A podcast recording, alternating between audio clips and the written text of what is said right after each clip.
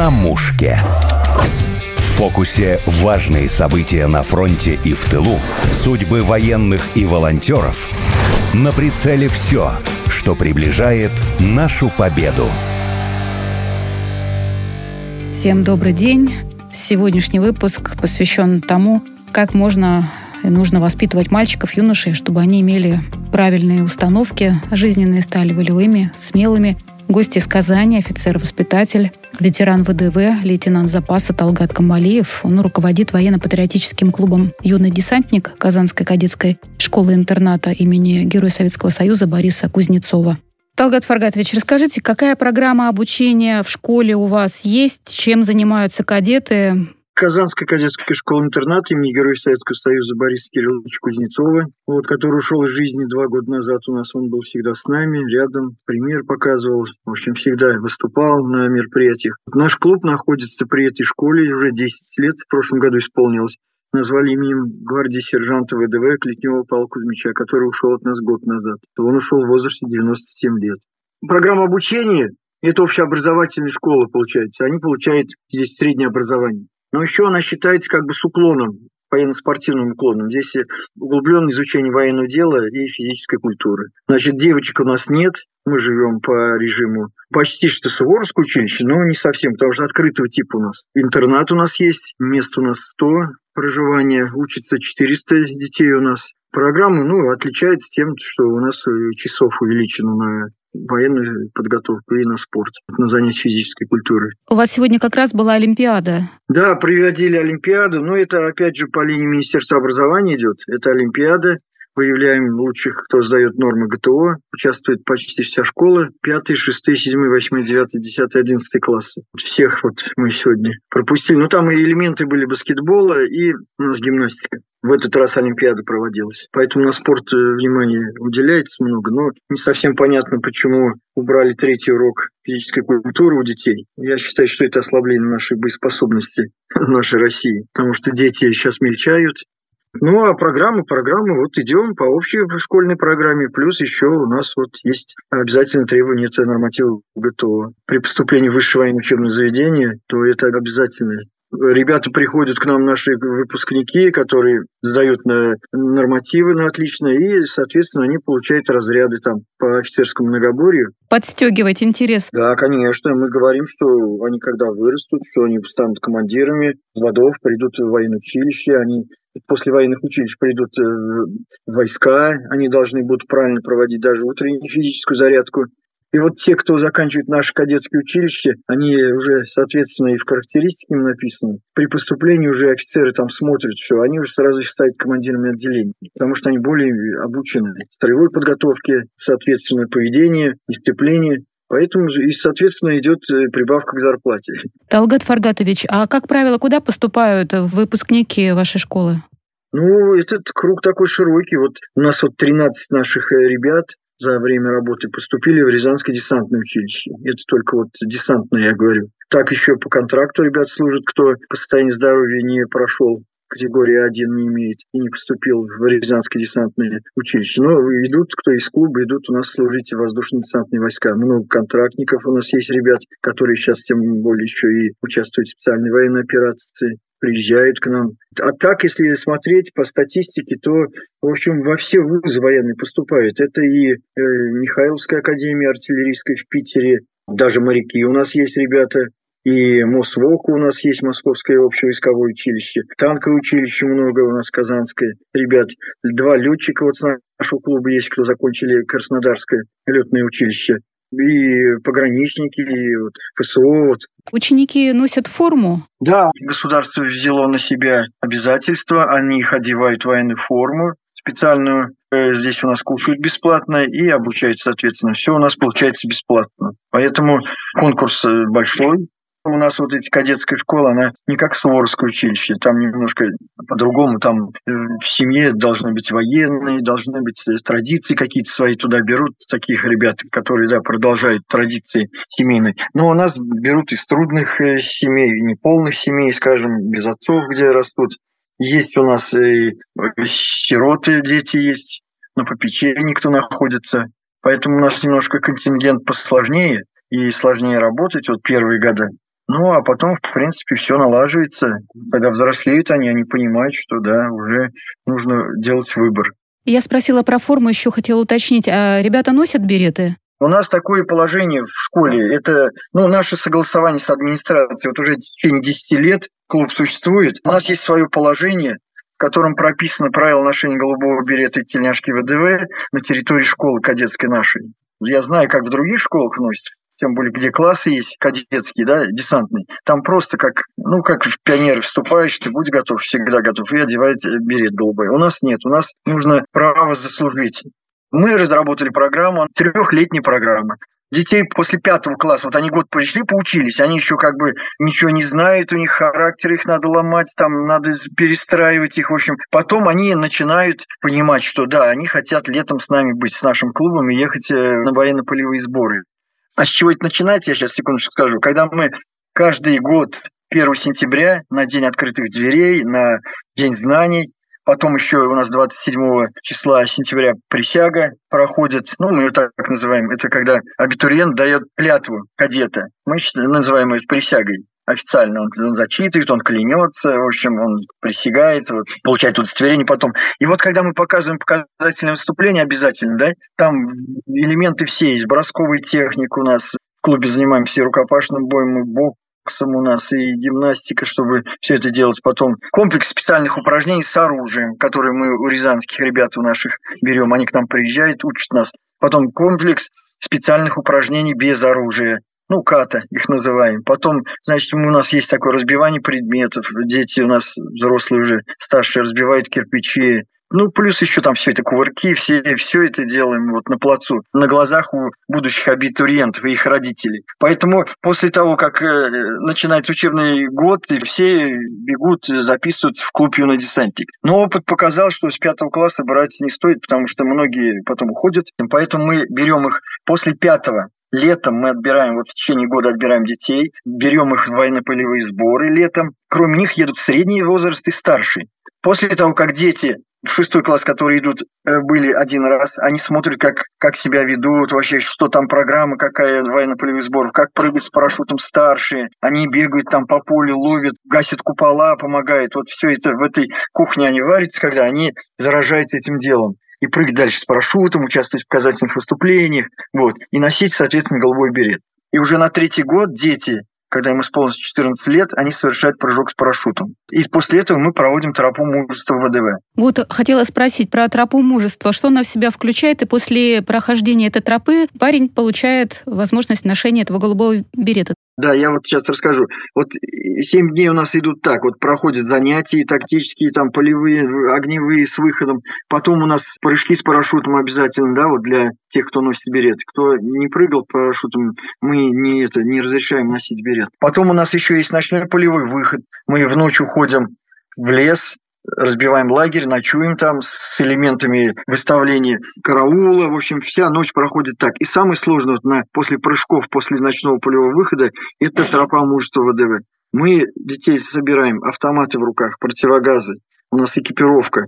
И все, и мы гоним. Старшие бегут с автоматами, средние рядышком с ними, младшие как бы у них свободно, они могут пешком идти, но они смотрят, они готовятся, что их ожидает через два года мы бежим по лесу, у нас есть тропа, у нас есть три водные там преграды, так скажем, по пояс, по щиколотку и по грудь. Ну все, техника безопасности соблюдается. В общем, упражнения силовые, все это делаем, переноска раненого, в общем, все. Инструкторами у нас выступает, у нас в Казани есть 26-й отряд специального назначения, краповики у нас, из числа десантников. И вот там дети, они мокрые, они потные, в общем, уставшие. И в конце как и у кроповиков, у нас есть такое спарринги мы проводим. Вот все, что взрослый получает, но в малом объеме. Вот те, кто сдает на краповый берет, например, у нас ребята старшие, мы тоже смотрим, ездим, как они сдают. Но в малом объеме. Но все элементы, все они проходят там. Талгат Фаргатович, все проходят тропу мужества? У нас есть договоренность такая, что я не вмешиваюсь в этот процесс. Я могу подбодрить, я могу поддержать словом, да, но я не вмешиваюсь в результаты этой тропы. Вот эти кроповики, ребята, которые, они сами уже могут даже с снять. Если человек физически не готов, вот ребенок, да, но чувствуют они, что он там губы побледнели у него, или он плохо себя чувствует, все, уже с тропы его снимает, он, он не сдает. У нас был мальчик один, он три года подряд сдавал. Он только в одиннадцатом классе стал носить берет. Он три года шел к этому. Но зато целеустремленность у него вырабатывалась. Да, конечно, там это же вообще, представьте, для него преграду эту преодолеть, для него вот как с парашютом прыгнуть, он должен перешагнуть, вот перешагнуть эту черту. Э, с парашютом прыгать, это страх он должен перешагнуть. А здесь на выносливость он должен вот побороть себя, слабость свою побороть. Поэтому носит только достойные вот у нас. Есть ребята, которые уходят даже после этого, вот, из школы уходят, ну, из того, что, ну, я не знаю, психологически не готов он бывает. А маленькие ребята смотрят, вот они смотрят и как бы учатся этому. Талгат Фаргатович, вы упомянули про страх перед прыжком с парашютом. А вообще вот с вами мальчики делятся впечатлениями, эмоциями, потому что когда вы загружаетесь, как вообще есть те, кто ну, отказывается прыгать, или вы уговариваете, как это происходит? Ну, вот смотрите, мы начинаем, когда маленькие, мы же в лагеря, когда выезжаем, вот они нам предоставлены на 7 дней. Мы 7 дней там работаем, в основном с младшим. Старшие уже горят желанием, готовы прыгать. Они же готовят себя, они готовят не просто вот пошел, прыгнул бездумно там, вот как сейчас вот делается. Два часа обучения, пошел, заплатил деньги, прыгнул, все это, и не понял, что это. А потом говоришь, я прыгнул, а второй раз уже человек не идет. Мы готовим три года к этому, мы постепенно готовим психологически их. Личный пример, тот же Клетнев Павел Кузьмич, вот наш десантник, он же прыгал с нами. Мы же все связываем с боевой подготовкой, мы связываем это, что человек, вот, который служит в десантных войсках, он отличается от других, что у него задачи вообще другие. Он должен с неба и сразу в бой. В тыл врага тебя на самолете выбросили. Ты должен быть выносливым, нести БК, этот боевой комплект еще. А Павел Кузьмич рассказывал про войну, как все у них было, что шли за свою родину, освобождали свою родину, защищали. Вот такой патриотический у него дух был. Еще лично показывал, как он прыгает. Во сколько он прыгнул последний раз? Сколько ему лет было? Мы начали прыгать с ним, когда познакомились, ему было 91 год уже. Он меня попросил, давай прыгнем. Ну, прыгнули. Потом, значит, э, внучка тоже с нами прыгнул. Потом еще мы прыгали. Мы несколько лет с ним, 7 лет мы с ним прыгали. Вот к Дню Победы он постоянно каждый год прыгал к Дню Победы, прям в честь Дня Победы. Потом у нас были вопросы постоянно здоровья, он скрывал все, он все молодец, он даже обманул медиков, когда давление мерили, он перед этим выпивал таблеточку немножко, когда мы в машине ехали, он говорит, остановись, мерил давление, выпивал таблеточку и приезжал туда как космонавт. Мы мерили давление и удивлялись. Но потом все-таки в связи с возрастом за 90, когда в Татарстане начали отказывать ему в прыжках, э, в Москву мы звонили, тоже отказали вот крайний раз, это было 95 лет. И мы крайний раз с ним прыгнули вместе. Еще был папа у нас один, это Жукова Анатолия, нашего рекордсмена, парашютиста, нашего кадета, который в Рязани сейчас служит в сборной ВДВ по парашютному спорту. Вот внучка. Мы вчетвером прыгнули. И это было 95 лет. Это было лето, была жара за 30. Я держал уразу еще в это время. Я их свозил в Марийскую ССР на машине. И мы вместе прыгнули, и все хорошо так все перенеслось. Я вот прям вообще поражался его хладнокровию. Это вот настоящий русский солдат, который прошел войну, да, он был блокадник, защитник блокадного Ленинграда, он Вену брал. Задней скорости у него не было никогда.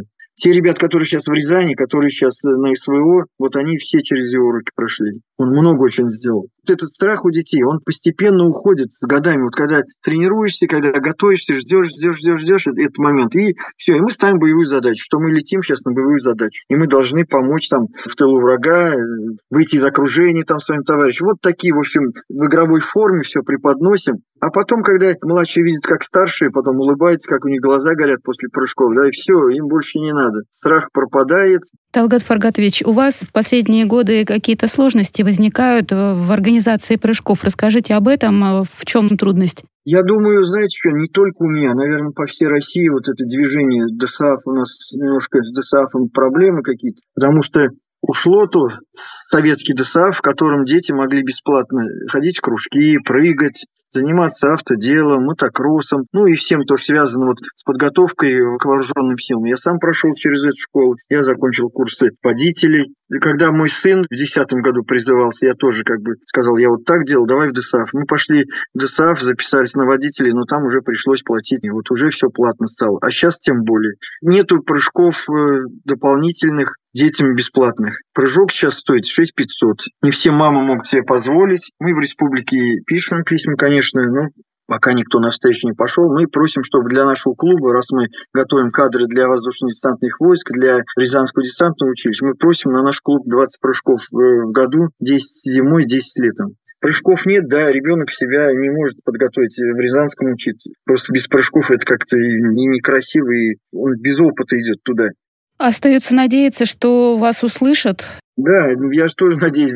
У нас даже стрелковый тир в аренду сдали. Мы не можем с детьми пойти пострелять, как раньше, из мелкашки. Многие об этом говорят уже сейчас и в Москве, и военкоры говорят о том, что на СВО никого не спрашивали, а они, оказывается, не заканчивали ни ДОСААФ, ни ничего не заканчивали. А раньше ДОСААФ готовил, и связистов готовил, и водителей готовил, и много специальностей военных было.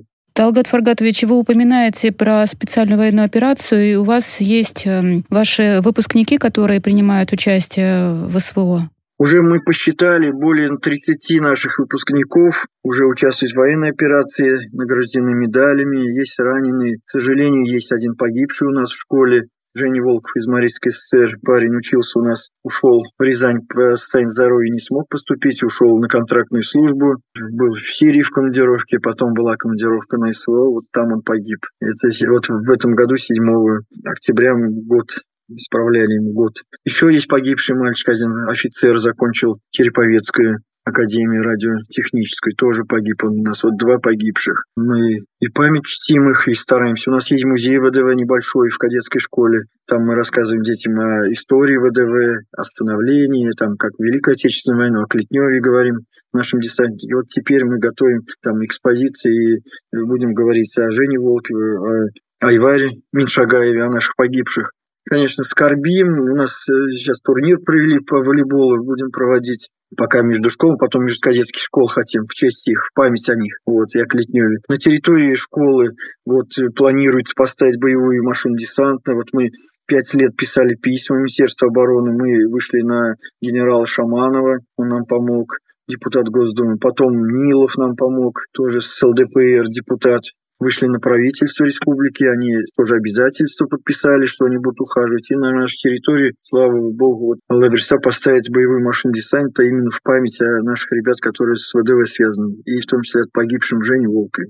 Ну, еще одна радостная весть нам пришла. У нас еще ребята, которые служат там, воюют, офицеры, совершили несколько подвигов уже. За первый подвиг был награжден орденом мужества, потом второй орден мужества дали, и тут вот третья награда, это уже присвоили звание Героя России. Это есть у нас такой один кадет наш. Расскажите, что это за парень? Ну, это воспитанник нашей кадетской школы. У него направление немножко было такое. Он занимался у нас поисковой деятельностью. Он выступал у нас как агитотряд. В концертах участвовали, они выезжали по школам. Ну, в конкурсах участвовали. У него была родословная. Дедушка даже преподавал в артиллерийском училище в Казанском. Вот, и он пошел по его стопам. Он закончил Михайловское, Питерскую академию. А как его зовут? Его зовут Иван Жарский. Иван Жарский, Герой России. Герой России, вот официального вручения не было, но ждем, вот может быть отпуск ему, может быть даже Владимир Владимирович Путин ему вручит награду.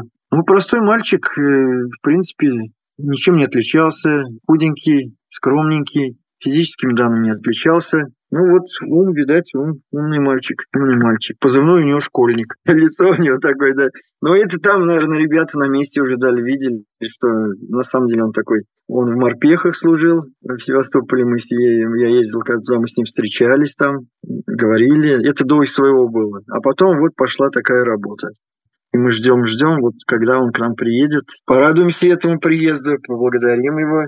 Талгат Фаргатович, вы упомянули про концерты. Вы же в школе проводите благотворительные концерты, куда-то выезжаете. Кто входит в творческий коллектив и где вы, для кого выступаете? Мы выступаем с показательными выступлениями. В те года, когда вот про те ребят, которые говорят, которые Рязань, которые сейчас на СВО, мы раньше нас э, по городу, значит, приглашали, нас и Союз десантников приглашал, и мы выступали в вузах, выступали, выступали на стадионе даже, те показательные выступления именно связаны с владением оружием, боевыми приемами, вот этими специальными приемами, бросковая техника, такие вещи, разбивание предметов. Вот у нас такое. Но у нас все это под музыку, все это так, в общем, красиво. У нас поставлена сценка такая, вот, захват заложников, вот такие вещи. Пирамиду в конце строить с флагами ВДВ. И у нас есть э, ребята, которые занимаются гуманитарной помощью. И они как-то, я не знаю, как им в голову пришло, провести концерты. И они нас пригласили, вы не можете своим номером выступить? Они там поют, у них дети,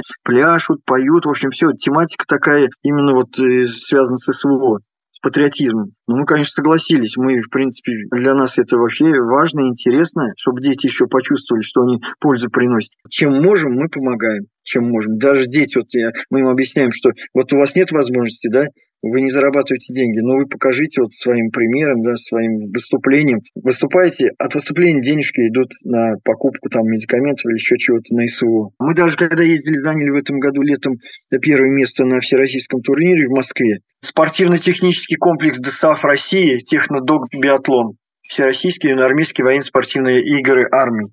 Мы ездили как, как сборная Республики Татарстан, от, от Республики Татарстан. Почему мы поехали? Потому что ДСАФ там участвовал в ДСАФ, и мы хотели показать себя, что мы, да, достойны, что вы дайте нам прыжки, дайте детям прыгать парашютом бесплатно. Талгат Фаргатович, вы ветеран ВДВ, офицер запаса, лейтенант запаса, точнее. Ну, я так понимаю, что вы не очень строгий педагог случаи всякие бывают, но я считаюсь добрым, потому что все дети, и мне уже и как бы и директора говорят, и офицеры говорят, что ты очень с ними лояльна. Понимаете, когда ты знаешь, что у ребенка нет отца, к нему другой подход нужен. Надо, чтобы он уважал тебя, и потом он будет слушать тебя чтобы ты вот примером для них был. Вот с мое время для меня был примером в свое время мой тренер Серешин Валерий Николаевич Ульяновский, который, он пришел в пятый класс, я был учитель физкультуры, он вел секцию борьбы с самбо, я начал ходить, потом он десантник стал, он воевал в 68 году в Чехословакии, он все это рассказывал, я вот стал как он. Поэтому я считаю, что вот личный пример это обязательно, это только личный пример. Вот даже прыжки с парашютом, да, вот сейчас старшие прыгают, они мне говорят, товарищ лейтенант, а мы без вас не будем прыгать. Я говорю, парни, я не могу, у меня семья, мне надо, ну, денег не хватает, поэтому они говорят, мы, склад... мы сложимся. Они складываются деньгами, 500 рублей там на взлет, складываются, и я прыгаю вместе с ними. Талгат Фаргатович, ну, завершая наш разговор, такой совет от опытного наставника-офицера, как воспитать настоящего мужчину. Вы вот начали уже отвечать, что это личным примером, а что бы вы еще добавили? Ну, вы понимаете, надо вот быть, как бы, скажем, на одной волне с ними. Шестой класс – это один возраст, седьмой, восьмой – это другой. Надо вот уметь с ними на одном языке общаться. Есть такие моменты, когда я помню своего тренера. Мы уже говорим о девочках, мы обсуждаем и эти темы. Понимаете, где-то их придержать, где-то им объяснить, что вот так нельзя делать. В общем, вот такие вещи даже есть. Взрослые темы обсуждаем, не стесняемся. Потому что папы нет, дома с мамой она не может говорить, а со мной, пожалуйста, я могу спокойно погладить по голове, объяснить все. Ну, бывают моменты, когда, вот, например, младшие, они не совсем понимают вот это дружеское отношение, начинают подходить, э, обнимать, вот что-нибудь за ручку брать. Но это запрещено в кадетской школе, я же все-таки офицер. Поэтому я э, говорю им, что есть, надо соблюдать субординацию. Я могу сесть за стол с ними, кушать, даже не могу, я всегда это делаю, меня ругать за это что я прихожу в столовую, сажусь рядом с детьми, с ними кушаю. Мне приятно, потому что я тоже школу прошел такую, что Маргелов, всю историю его изучил. Маргелов, наш э, главнокомандующий Великий воздушно-десантных войск, да, наш батя, вот он с солдатами везде с ними был, потому что войну выиграли солдаты, он говорил. И жив он благодаря только солдатам. Поэтому надо быть с ними. В полевом сборе я ложился рядом с детьми. Некоторые просили даже дети, можете сегодня вот, лечь со мной в кустах там. Мы все лежим в один ряд в спальных мешках, вот рядышком со мной, меня вот за ручку подержите. Я это делал. У меня даже был один момент, когда уже взрослый 14-летний мальчик, он сейчас уже Рязань закончил, он просил меня ночью рассказать, я им все время вечером перед сном рассказывал о воздушно-десантных войсках, о службе, там, в общем, все интересные вещи. А потом, когда мы стали прыгать, вот он сел рядом, мы с ним прыгаем, он тяжелее, он вперед прыгал. Он говорит, а можно я, типа, за вас подержусь, за ручку, за вашу? Представляете, в самолете уже сидели. Ну, там мандраж есть, конечно, волнение, потому что если часто прыгать, это нормально. Если редко прыгать, то волнение оно возникает. Поэтому я говорю, да, конечно, давай, давай, мы за ручку подержались, но он, он прыгнул, он стал, он, он закончил Рязань. Спасибо огромное, Талгат Фаргатович. Вам спасибо. Напомню, что в студии были ветеран ВДВ, лейтенант запаса, руководитель военно-патриотического клуба «Юный десантник» имени Павла Клетнева, Казанской кадетской школы-интерната имени Героя Советского Союза Бориса Кузнецова, Талгат Камалеев и ведущая Александра Полякова. На мушке.